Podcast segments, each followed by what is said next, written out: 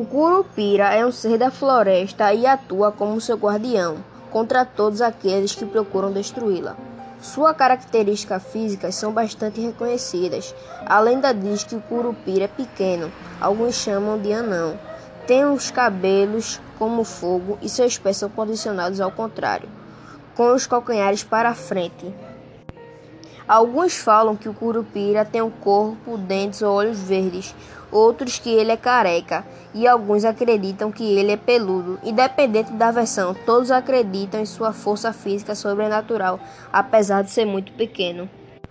O curupira cumpre o papel de guardião das florestas e pune aqueles que vão fazer mal a ela. No entanto, ele só pune aqueles que vão fazer mal para a floresta por prazer.